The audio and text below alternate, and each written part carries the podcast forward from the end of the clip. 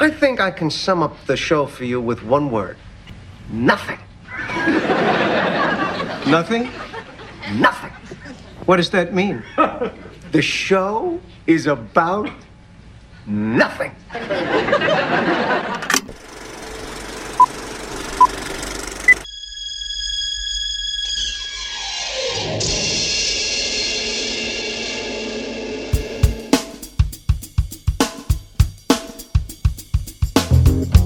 Acerca de nada, un podcast de Diego Valle y Pablo Manzotti, en donde hablamos de casi todo. ¿Y qué tal? ¿Cómo les va amigos y amigas? Acá estamos en Acerca de Nada, el podcast que ya conocen. Eh, bueno, otra propuesta más. Casi les diría, estamos doblando la curva de la mitad de esta tercera temporada. Y acá estamos como en cada entrega con el señor Diego Valle. Dieguito, hola. Hola Pablo y bienvenidas, bienvenidos. Sí, episodio 7 de esta tercera temporada, 35 en la historia larga de- de- del podcast. Y bueno, hoy con la idea de, en este primer bloque, charlar un poco de el fenómeno de las ficciones argentinas en streaming. Eh, y arrancando, si te parece, con las dos más fuertes, después podemos ir charlando sobre otras también, pasadas, presentes y futuras, pero el, caso García, García Belsunce eh, por un lado y Santa Evita por el otro, ¿verdad? Sí, absolutamente. Acá, bueno, se dan. Se da por un lado una, una situación interesante que tiene que ver con, con lo industrial, que, que de alguna manera se planta a partir de estas dos plataformas. Una es HBO Max, como bien vos decías, eh, presentando María Marta, el crimen del country, que ya lo pueden ver, inclusive completa. eh, en esa misma plataforma, en HBO Max, y Santa Vita, basada en la, en la novela de Tomás Eloy Martínez en Star Plus. Las dos, incluso saliendo con 10 días de diferencia, más o menos entre cada una. Y acá lo que de alguna manera se da cuenta es de una apuesta importante a un contenido local, a un contenido regional, que incluso son dos de las apuestas más fuertes de contenido en el año de estas dos plataformas, ¿no? Eh, Santa Vita, en el momento que estamos grabando el podcast, todavía no, no ha sido estrenada, así que ahí depende de cuándo lo estén escuchando, pero sí, obviamente nosotros la vimos casi en su totalidad. Exacto. Y interesante que en el caso de mm, la ficción de HBO, que es María Marta, el crimen del country, eh, viene después de un documental sobre el mismo caso que estrenó Netflix el, el año pasado, que estaba muy bien, que era Carmel quien mató a María Marta. eh, y en coincidencia además con el tercer juicio oral, ¿no? Este caso que ya tiene 20 años y que este, yo no sé, no creo que hayan, especulado con que se re- que iba a empezar o no, no sé. Mirá, no, ahí- el ahí hay un dato. Nunca sabe. Ahí hay un dato interesante para dar. Yo creo, co- como vos, que no, no creo que hayan especulado con eso. Sí, la especulación estuvo en que el día de la presentación para prensa de, de la serie fue el día que comenzó el juicio oral a la mañana y es y de eso se habló. O sea, la presentación para la serie en Puerto Madero eh, de HBO Max y a la mañana comenzó. Y, de hecho escuché de colegas que no iban a la presentación, pero sabían de la presentación y todo, en las radios esa mañana, especulando sobre eso, diciendo, "Sí, obvio que lo hicieron a propósito, obvio. Y yo coincido con que por lo menos se miró la agenda de esa semana. Sí, eh, por un lado también contar que es una producción de Polka para HBO Max, con lo cual también tiene que ver con esta especie, de, que ya lo creo que lo hablamos en algún episodio, primera temporada o segunda, eh, con cierto reciclaje y reacomodamiento eh, que tuvieron, o adaptaciones que tuvieron que hacer las productoras habituales de televisión, Polka, eh, Adrián Suar, Canal 13, eh, poniéndose a trabajar para las este, para los servicios de streaming, ¿no? Porque si no, no, no hay forma de sobrevivir en, en- en el actual contexto. Y por otro, creo que tiene que ver con otro boom eh, que lo- lo- también lo hemos insinuado o hablado en algún momento en el podcast, que es el de las True Crime Stories, ¿no? las, la- la- las reconstrucciones de casos de policiales reales. Que está tan de moda en el mundo, tan de moda sobre todo en Netflix, pero también en las otras plataformas, y creo que en este caso la ficción argentina mira hacia sus propios casos insignia y obviamente el de María Marta García Belsunce es uno de ellos. Sí, eh, es interesante eso porque puede ser que mm, de alguna manera HBO Max pueda meter un contenido que se está eh, insertando en la discusión más allá de las columnas de cultura y espectáculos, que es algo que Netflix hemos comentado, ¿te acordás? Bastante respecto de cómo lograba meter el contenido en la agenda de discusión semanal. Bueno, con María Marta pasó algo similar. Hay que ver si con Santa Vita sucede lo mismo. Lo de Santa Vita, ahí quizás me, eh, dedico un poco yo entonces a, dar una primera mirada. Por un lado, creo que hay dos variables para analizar. Una es la de la performance de Natalia Oreiro, que se puso un coach para trabajar el personaje, para ver cómo lo llevaba adelante. Y el otro es el tema más del diseño de arte y la producción y el relato en sí mismo, trabajando con tres líneas temporales. El momento del fallecimiento, cadáver, se podría decir, el cadáver como básicamente un protagonista clave de la historia, por eso la idea de Santa Evita y lo que sucedió con ese cadáver, en la década del 70, en el momento de la investigación periodística, y lo que sería un flashback hacia la vida de Eva Perón, ¿no? Es muy interesante, yo pude dialogar con uno de los directores, que es Alejandro Massi, y mi pregunta era cómo lograron trabajar el... o qué buscaron y de qué manera fueron tratando de buscar y encontrar el tono de la Evita íntima, ¿no? Porque discursos de Evita hay un montón, podés copiar desde sus formas, desde su tono de voz, sus maneras de expresarse, pero acá lo interesante es la Evita íntima y ahí hay un trabajo interesante de Natalia Oreiro. Después te cuento un dato que me dio Alejandro Masi que es interesante. Antes quiero saber qué te pareció a vos de lo que viste. Mm, Sí, me gustó. De hecho, me pareció un poco más logrado, incluso que el de María Marta, si los tengo que comparar.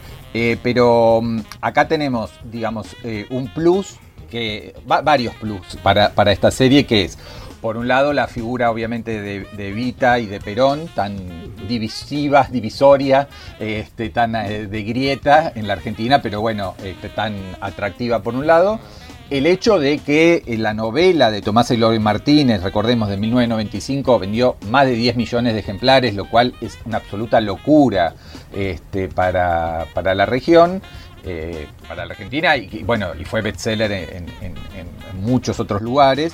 Eso creo que le da un plus porque la gente ha leído el libro y quiere ver cómo se hizo esta transposición. Y lo que creo que la serie eh, es un poquito más amplia y más para públicos diversos o internacionales que la novela en sí. Porque la novela, el, cadáver, el destino eh, del cuerpo y que yo, es claramente uno de los protagonistas, digamos, de los ejes principales.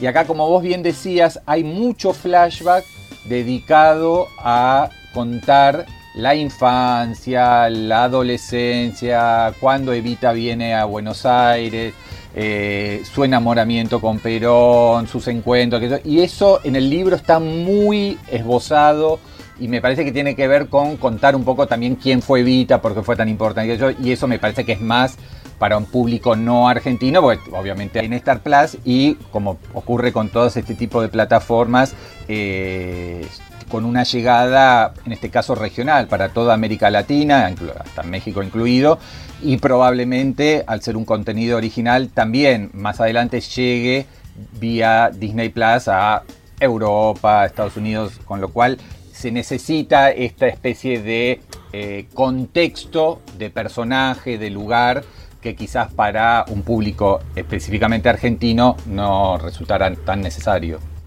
Me parece que ahí hay un dato buenísimo que vos das, que es eh, en relación con la novela, este tirarse más a, la biopic, ¿no?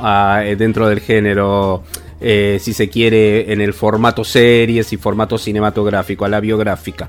Y, el dato que te decía que te iba a dar de Alejandro Massi, hay dos datos que se unen entre sí. Uno me dijo que fueron muy, muy meticulosos en la preproducción porque la preproducción los agarró en pandemia, entonces esto les permitió de alguna manera, a través de Zoom y todo, hacer una buena investigación, compartir videos y encontraron muchísimo material.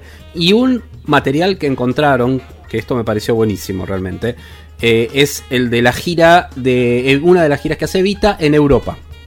Y viste esas charlas antes de que la claqueta, digamos, se cierre.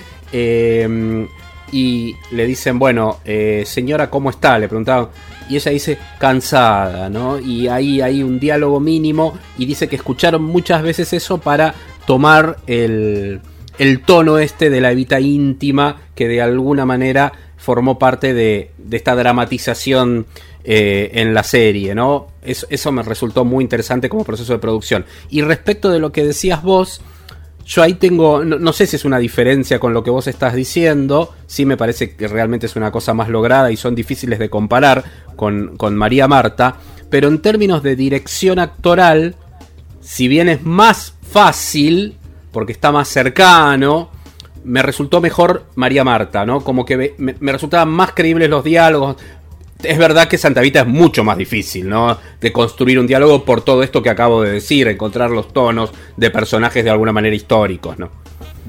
Sí, sí. Eh, además, por, porque, bueno, por el peso histórico que además tienen. Eh, o sea, creo que hay un esfuerzo, tanto de Natalia Oreiro como de Darío Grandinetti, de algunos gestos y algunas formas de hablar, pero no hay esa cosa de mimetización eh, que uno lo ve tanto en las biopic de Hollywood, ¿no? Donde claro, claro, le sacan, claro.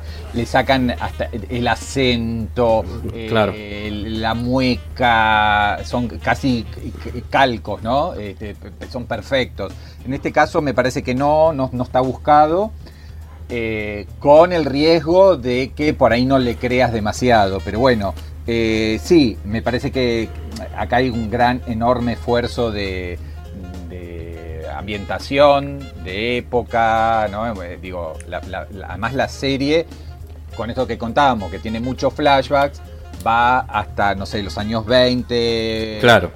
Con, Evita Niña, después este, los 30, los 40 y este, los 70, porque toda la investigación periodística con otro de los personajes principales, que es el que hace Diego Velázquez, que sería el Tomás Eloy Martínez, de alguna manera este, que es el que lo contacta a, Perón en los 70, el que logra hacerle entrevistas, etcétera, Bueno, eso este, implica que a nivel, por ejemplo, de dirección de arte, la dirección de arte creo que le hizo este, Mercedes Alfonsín, que es una eminencia histórica. Increíble, sí, sí, sí.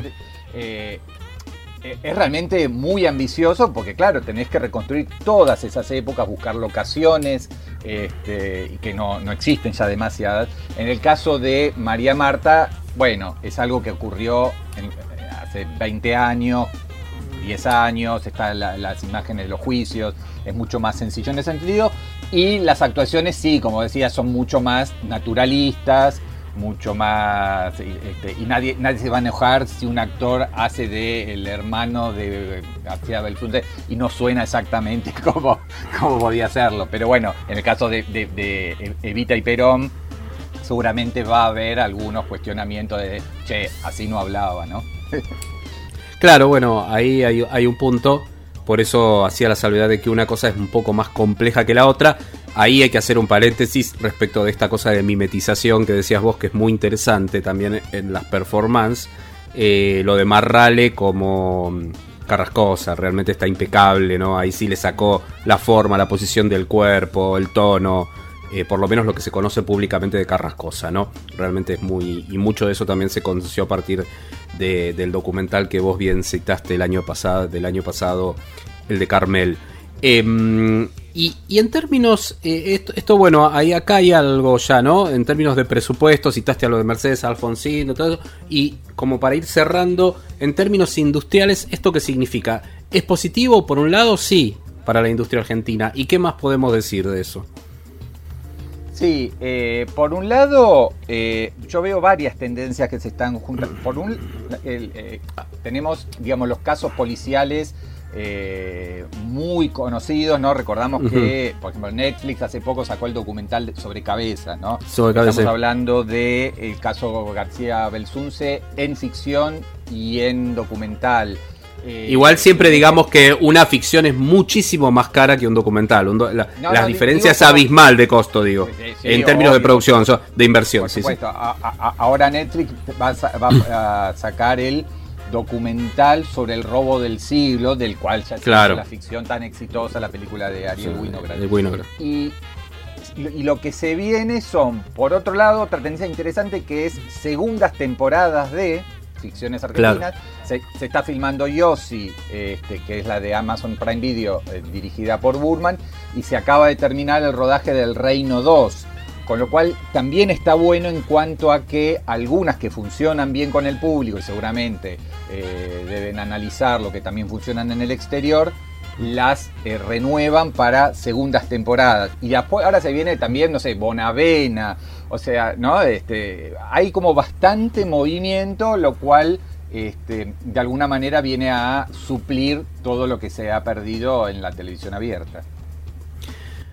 Muy bien, y acá estamos con la presentación de este primer esbozo de análisis a partir de, la situación de María Marta, el crimen del country, que pueden ver en HBO Max, y Santa Vita Star Plus, que se estrena el 26 de julio, precisamente en Star Plus. Sí, y a propósito o en coincidencia con eh, el día que se cumplen los 70 años de la muerte de, de Eva Perón. Así que eh, un estreno también este, muy calculado en este sentido. este, bien, y bueno, y mm, ya para ir preparándonos para las- eh, la segunda parte de, de este podcast, vamos a ir escuchando un adelanto de, eh, de lo que vamos a hablar, que es el nuevo disco de Liam Gallagher. Y bueno, arranco eligiendo yo, I Am Free, este, un tema muy a los Stooges de eh, Come On You Know, lo nuevo de Liam Gallagher. A los Stooges, a ver,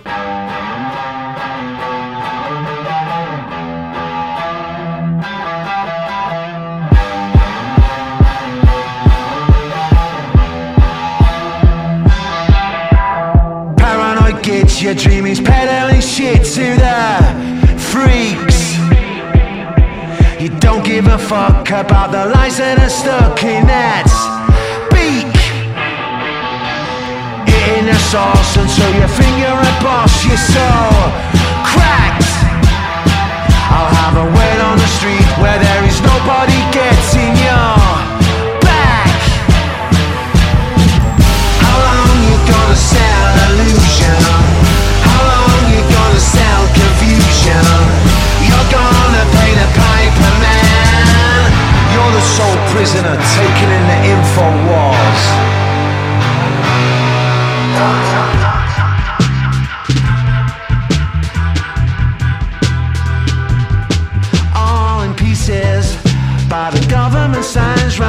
Bueno, ahí estaba, y sí, ¿eh?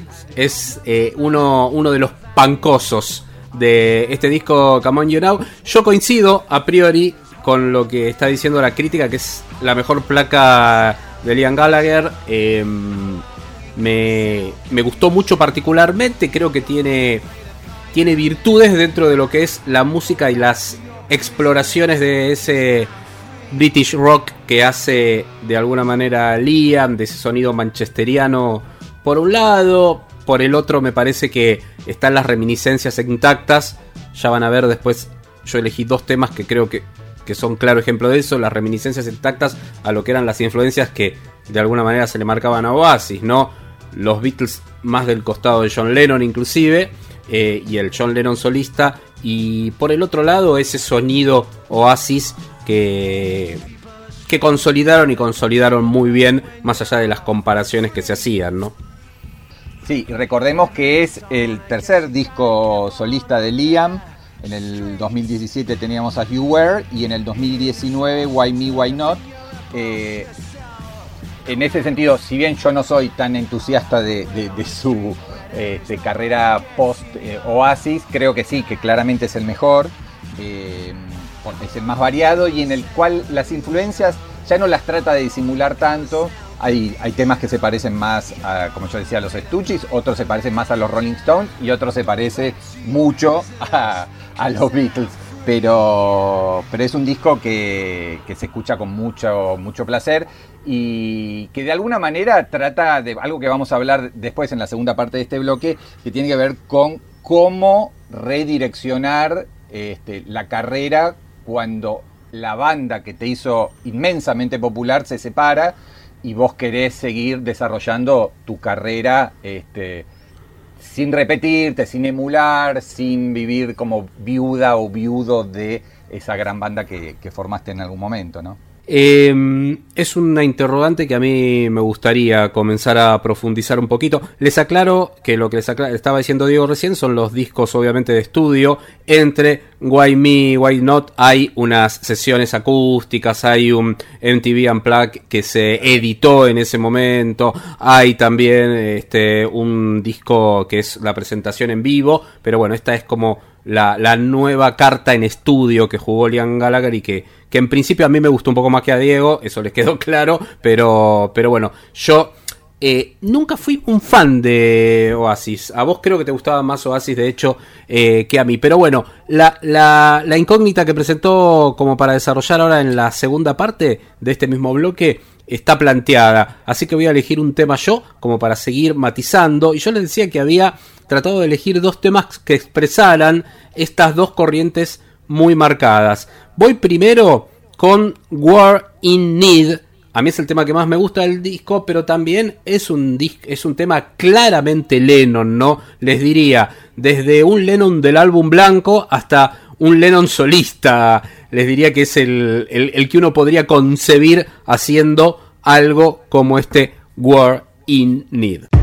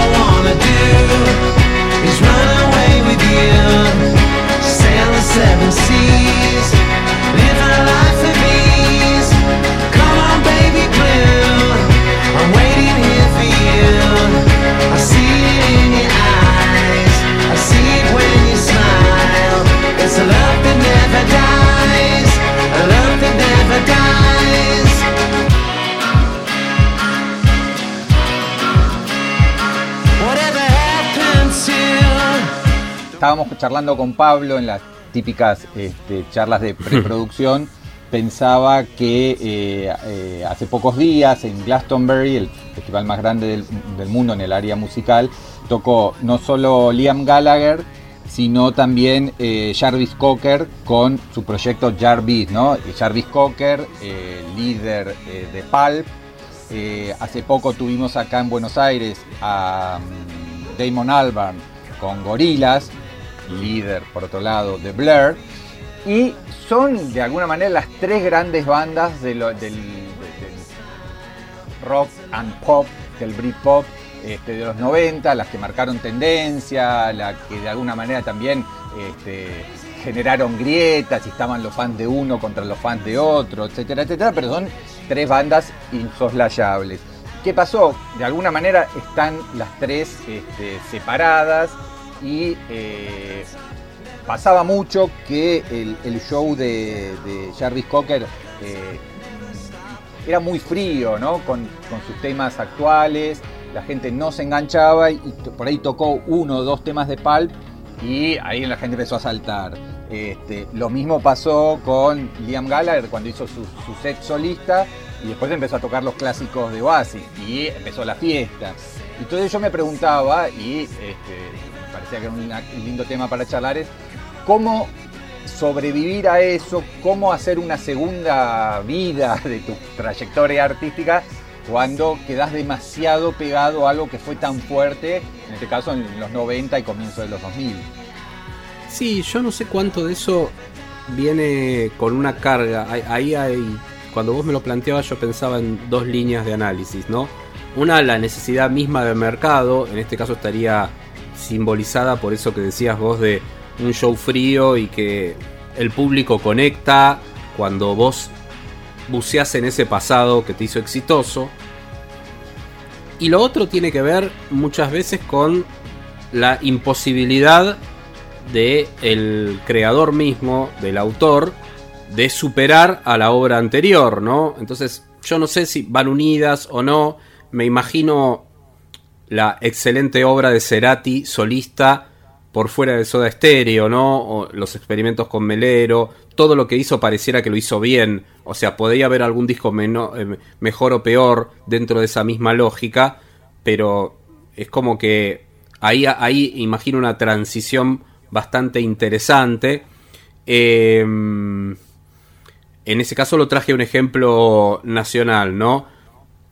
Me parece que. Uno, podría decir también, sí, eh, que hay algunos que, me estoy pensando en, Morrissey, ¿no? Digamos, sí, sí.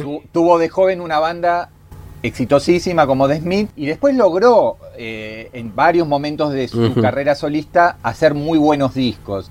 Eh, pero es como que al llegar a un pico tan alto de tan jóvenes, es como que después tienen 20 o 30 años de carrera, este, la cual eh, eh, es casi una mochila más que un background eh, positivo. ¿No, no, lo sentís un poco así? La gente está, esperando que toques, viste, los dos o tres hits de, los 90.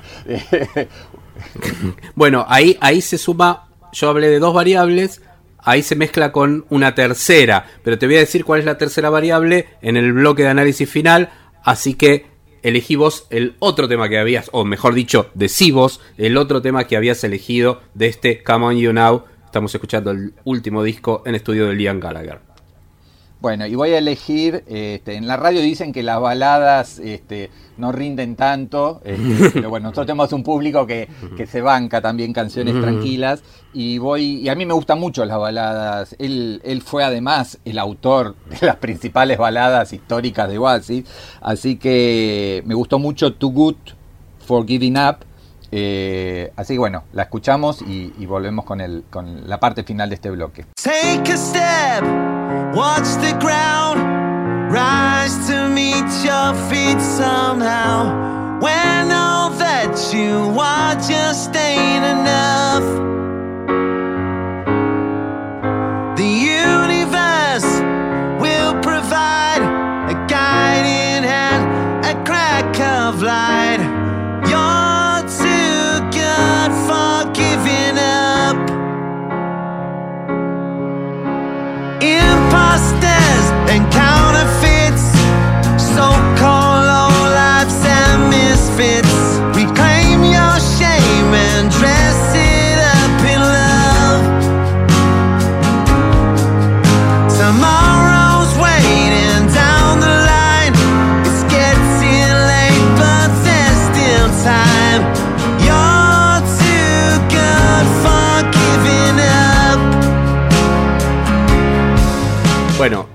Ahí retomando entonces el análisis que vos planteabas de esa mochila pesada, bueno, a eso me refería con el autor como imposibilitado de superar creativamente ese pasado exitoso, pero acá cuando hablamos de los 90, cuando hablamos de los 80, cuando hablamos de unos 80 reflejados en un sonido, como puede ser todo lo que fue el sonido Manchester allá de fines de los 70 y de principios de los 80, del cual Smiths fue partícipe.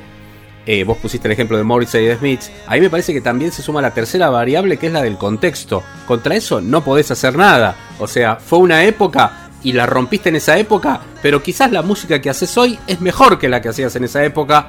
No sé si se podría decir objetivo, es muy difícil hacer análisis objetivo de música, pero se puede en términos de si uno evalúa determinados aspectos relacionados con eh, teoría de la composición, ponele, ¿no? Y vos decís, bueno, acá hay recursos, los arreglos, etcétera. Por ahí, hoy es mejor. Pero bueno, el pop no es eso, precisamente por eso es pop. El pop es una buena melodía correcta, simbólica, en un momento exacto de la historia. Y ese momento exacto de la historia ya lo viviste. Bueno, me parece que también eso es lo que pesa, ¿no? Sí, sí, sí, sí, sí. Y hay mucho también de bueno, de nostalgia precoz, ¿no? Y, y Matt Chester era, era mejor que esto y en que se han convertido. Y bueno, la verdad que cada uno eh, lleva su carrera lo mejor posible y así como en algún momento eh, nosotros este, analizamos el proyecto Jardis eh, y, y también celebramos cosas de gorilas y de otros proyectos este, que van llevando, interesante también cómo pueden despegarse y cómo pueden experimentar, sabiendo de, de- de- antemano que no con estos proyectos además mucho más radicales, más alternativos, este, se, van cerrando, no, no, digamos, van a- no van a alcanzar para nada el nivel de eh, masividad, de popularidad y de éxito y de ventas que tenían en aquellos tiempos. Y me parece que también es, es un- una posibilidad que se pueden dar, siendo además tipos que, este, nada, son multimillonarios, este, que han tenido, este, sé, contratos discográficos eh, impresionantes y que en este momento de su carrera, con 50 y pico, cerca de 60, de aquello, pueden eh, permitirse tocar para menos gente, ya no en estadios, sino en, este, en arenas y grabar temas que no son hits, pero, pero que musicalmente son muy valiosos. Bueno, saldada entonces la duda existencial que habíamos planteado acá y este debate entonces. Les había prometido dos temas que reflejaban un poco esa cuestión que supura Liam Gallagher, ¿no? Que supuraba en Oasis respecto de los Beatles y John Lennon particularmente y después ahora como solista que supura tanto Oasis como John Lennon. Este para mí es el tema, uno de los grandes temas Oasis o Oasis, a mí me gusta decirlo Oasis, que tiene este disco y se llama The Joker.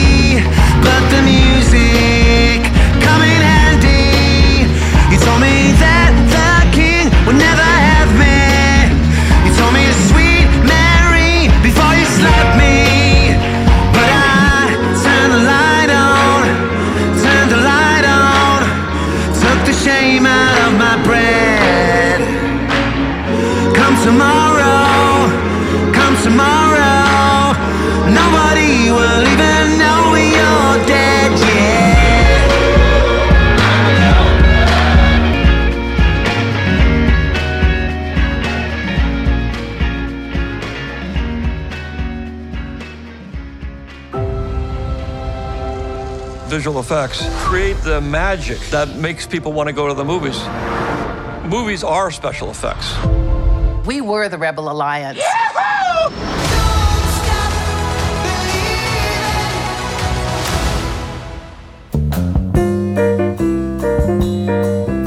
Bien, y nos habíamos adelantado quizás un poquito eh, con el tema de Santa Evita, ahora que estrenó 26 de julio, y en este caso eh, vamos a hablar de Light and Magic, que es una serie documental que Disney Plus va a presentar a partir del miércoles 27 de julio. O sea que depende cuando lo escuchen, esto ya estará disponible o a punto de llegar este, a, a la plataforma de streaming. Y Light and Magic, como su nombre lo indica, es eh, la reconstrucción de la historia de una empresa que es mucho más que una empresa, es una época y es una forma de pensar el cine y de acompañar la evolución tecnológica del cine, eh, porque es Industrial Light and Magic, la, la compañía que George Lucas creó allá por el año 75 y que continúa hasta la actualidad y que creo que no hay prácticamente película grande, este tanque de Hollywood que no tenga una parte pequeña, mediana o grande hecha este, a, a nivel postproducción este, en ILM. Sí, realmente cuando vi el tráiler por primera vez y empezaron a llegar las informaciones de prensa, a, a mí en lo particular, me cuesta mucho hablar sin ponerle mucha emoción a esto, ¿no? Eh, me emocionó, me emocionó ya, el, el tráiler me puso la piel de gallina, porque uno puede decir, bueno, después se dedicó a esto profesionalmente, uno entiende el cine como una evolución de un arte y obviamente vas identificando y sobre todo con el crecimiento y con cierta adultez lo que es un cine de autor, pero yo no puedo dejar de retrotraerme a ese momento en que mi tía me hizo entrar a ver Star Wars en 1977. Eso, yo, eso es clave en mi vida, en mi formación, en mis gustos, en todo. Eh, ese momento es clave. Eh, entonces todo lo que hace me emociona. Hoy ya no puedo ver ninguna de las películas de Star Wars originales sin ponerme a llorar. Y ni que hablar en cualquiera de las cosas nuevas eh, que hacen un link con lo original también me hace llorar. Entonces eh, hace poco participé de lo que fue The Empire Strike Back. con la orquesta estable del Colón en el Colón y me la pasé llorando básicamente pero como un niño en el, en el- en el inicio me puse a llorar como un niño de una manera incontrolable. Esto justo y sobre todo, por, y ahora vamos a hablar un poco de la estructura con Diego, son seis episodios, seis, ¿no? Sí.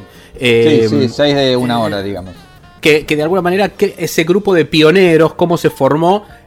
Y claro, la coincidencia es que ese grupo de pioneros que revolucionan la manera de hacer efectos visuales en el cine, coincido con Diego que va mucho más allá, coincide con Star Wars, con esa primera Star Wars. O sea que, y sobre todo eso me llamó la atención, los dos primeros episodios directamente están dedicados a Star Wars y a cómo se trabajaron los eh, efectos especiales de Star Wars, eh, a la, y a la historia de cada uno, desde George Lucas hasta esa otra cabeza que después te mira peleado con George Lucas, que es John Dykstra, que por caso hizo eh, los efectos visuales, es el supervisor de efectos visuales de todas las películas de Tarantino, desde Bastardo sin Gloria en adelante hasta esta última, y de las Spider-Man de Sam Raimi, por ejemplo. Y también es interesante que hayan elegido a Lawrence Kasdan como el director de la serie. Porque increíble eso, claro. es, eh, además de un gran director, sobre todo en los años 80 y 90, y eh, fue guionista de prácticamente toda la saga de, de Star Wars, este, estuvo ligado a, a- a ese momento. Y como vos bien decís, eh, el inicio de Industrial Light and Magic está ligado a, a- a- porque eh, lo- los, los comienzos fueron en un galpón eh, que estaba todo arrumbado, este, todo muy artesanal y muy precario, porque lo que ocurre es que la Fox dice, te financiamos parte de la película, pero estamos cerrando nuestro, sería taller, etc. Entonces lo que tiene que hacer el propio Lucas es, con la plata que le entra de American Graffiti, armar este taller, empezar a convocar a la gente que él creía o le decían que podían hacer esto, que era mucha... Bueno, eh, lo atamos con alambre, ¿no? En un principio, este, después obviamente se va viendo la evolución y es increíble lo que estos tipos van descubriendo, mejorando. Este, pero a mí me emociona, así como a vos te emocionaba este, el, el- el Lucas y el Spielberg, eh, yo soy muy fan eh, de, mm, de Phil Tippett. Phil Tippett era el tipo que hacía la animación cuadro por cuadro. Cuadro, cuadro. eh, Sí, sí, todo. Esto, el- el- el- el- los, los puppeteers, los- los- ¿cómo se llama?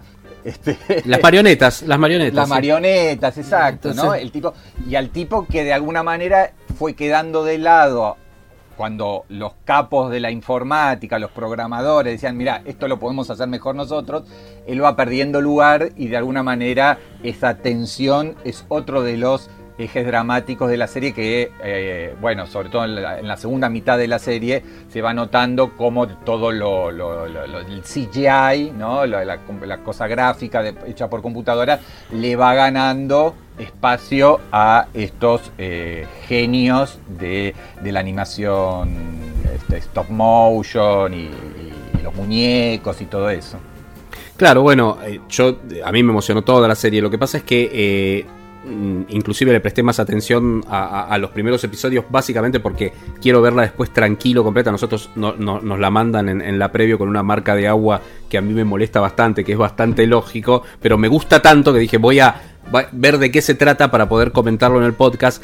Sin contarles demasiado, pero sí la estructura. La estructura es lo- los dos primeros episodios de alguna manera están dedicados, de hecho el segundo episodio está dedicado a, Lucas Persona, también arranca con eso después de presentar a todo el equipo de ILM en el primero. En el tercero está ya más la, lo que sería el éxito, a partir del éxito conseguido con Star Wars, todo lo que es el Imperio contraataca y bueno, y de alguna manera el cierre de la trilogía y esbozo de lo que se viene. El cuarto es el que tiene Indiana Jones, ET, bueno, es donde empieza a aparecer Spielberg y ahí ya sobre el final se empieza a esbozar esto. El otro es la transición, los últimos dos, desde esa cosa más artesanal, por eso Diego señalaba y yo coincido, esto también es de cómo mutó una forma de hacer cine, ¿no? Que a nosotros, por esa cosa romántica que tenemos y por ser básicamente que somos gente de los 70, nos, eh, nos, nos, relacionamos mucho mejor con, con, lo analógico y con lo que podemos tocar, y si se quiere decir con esa cosa artesanal que tenían. Por eso Diego citaba recién lo de lo, los animadores de stop motion. Todos ellos, por ejemplo, eso lo dice en el primer episodio, no les quiero contar demasiado porque tiene esto de sorprenderse también con muchas cosas, más allá de ser una serie documental, pero todos eran fanáticos, esos pioneros, de King Kong, por ejemplo, que... Eh, eh, o lo de los seis viajes de, Sinbad, ¿no? De Ray, de Ray Harryhausen, exacto, de, de Sinbad. Entonces, que, que eran los pioneros de una industria. Pero ellos después se convirtieron en pioneros. Por eso es tan emocionante lo que logran con Star Wars, ¿no? Porque ellos fueron pioneros y crearon algo que no existía en ese momento en Hollywood, que de hecho formaba parte una década antes, y ahí lo explican, del negocio de la publicidad, pero que también ya había quedado en desuso, porque ya no se usaba ese tipo de efectos para las publicidades en ese momento de fines de los 70. Entonces, todo eso está enlazado y los últimos dos episodios, como les decía, ya enganchan con esa transición hacia lo digital, los efectos digitales y de alguna manera terminan presentando todo el background de lo que son las series de Disney en este momento de Star Wars, ¿no? Lo que podría ser de Mandalorian, cómo de alguna manera se vuelve a un nuevo efecto digital o también crearon un nuevo esta cosa de el background digital es, es muy muy interesante. Eh, dos cosas para, para, agregar muy valiosas. Mm. Por un lado, eh, más allá de que son tomados tipo cabeza parlante, o sea, fondo negro y ellos hablando, sí. están todos, ¿no? De, -huh. Obviamente el, el, propio Lucas, Spielberg, Cameron, el que se te ocurra. Este, me uno... citaba, había una, una, aclaración nada más, me citaba, y esto es un aporte porque lo había comentado con alguien que fue invitado a este programa y lo quiero citar a este programa, a este podcast, porque es aparte es de, de escucha frecuente es uno de nuestros oyentes frecuentes, que es eh, colega aparte, que es Sebastián Tabani, me, me, me hizo ver algo que, que, yo no había detectado, que es que est, eh, está eludido Top Hopper, por ejemplo, ¿no? Eh, en la parte de Poltergeist. O sea que ahí faltaría una voz, habría que ver por qué. Eh, uno puede decir que puede lucubrar por cómo es Top Hopper y lo que significó también la industria, que puede haber alguna rencilla, pero en el caso de Poltergeist, que se habla de Poltergeist y los efectos de Poltergeist, al igual que los de Casa Fantasmas, falta la voz de Top Hopper. Eh, sí, está también la, la, la, separación, la pelea, el, el, momento en el cual ellos se mudan a San Francisco y John Dykstra, John Dykstra. no participa.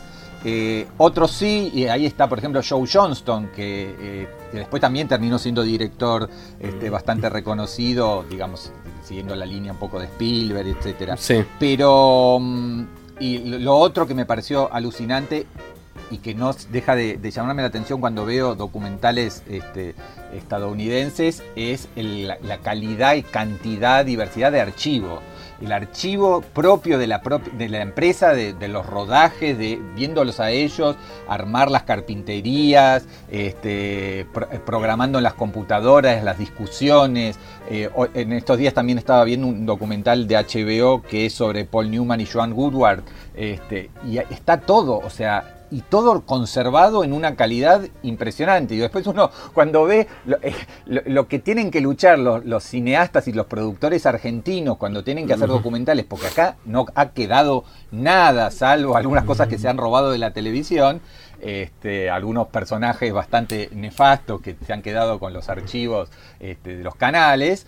Eh, acá no hay nada y ahí realmente es conmovedor ver, este, no sé, cuando Lucas iba a visitar el set y miraba a ver y le mostraban la, eh, navecita y que yo, todo eso es hermosísimo. Es hermosísimo, así que se las recomendamos, impresionante, es tal cual lo que dice Diego, llama la atención eh, el registro de todo, el registro, y que hayan conservado el registro de todo. A nosotros como argentinos lo que nos llama la atención es realmente eso. Así que, bueno, a esperar hasta el 27 de julio, entonces, que es cuando se va a estrenar esta maravilla de seis episodios que es Light and Magic, haciendo referencia precisamente a ILM, Industria Light and Magic. Hasta luego, Dieguito. Nos encontramos en la próxima emisión. Hasta la próxima. Gracias por haber estado ahí. Y nos vamos con un temita musical, porque en un momento muy divertido de este, del primer episodio, cuando están dando lugar a Star Wars, suena una banda de ahí de los 70 que se llama Pilot y el tema es Magic.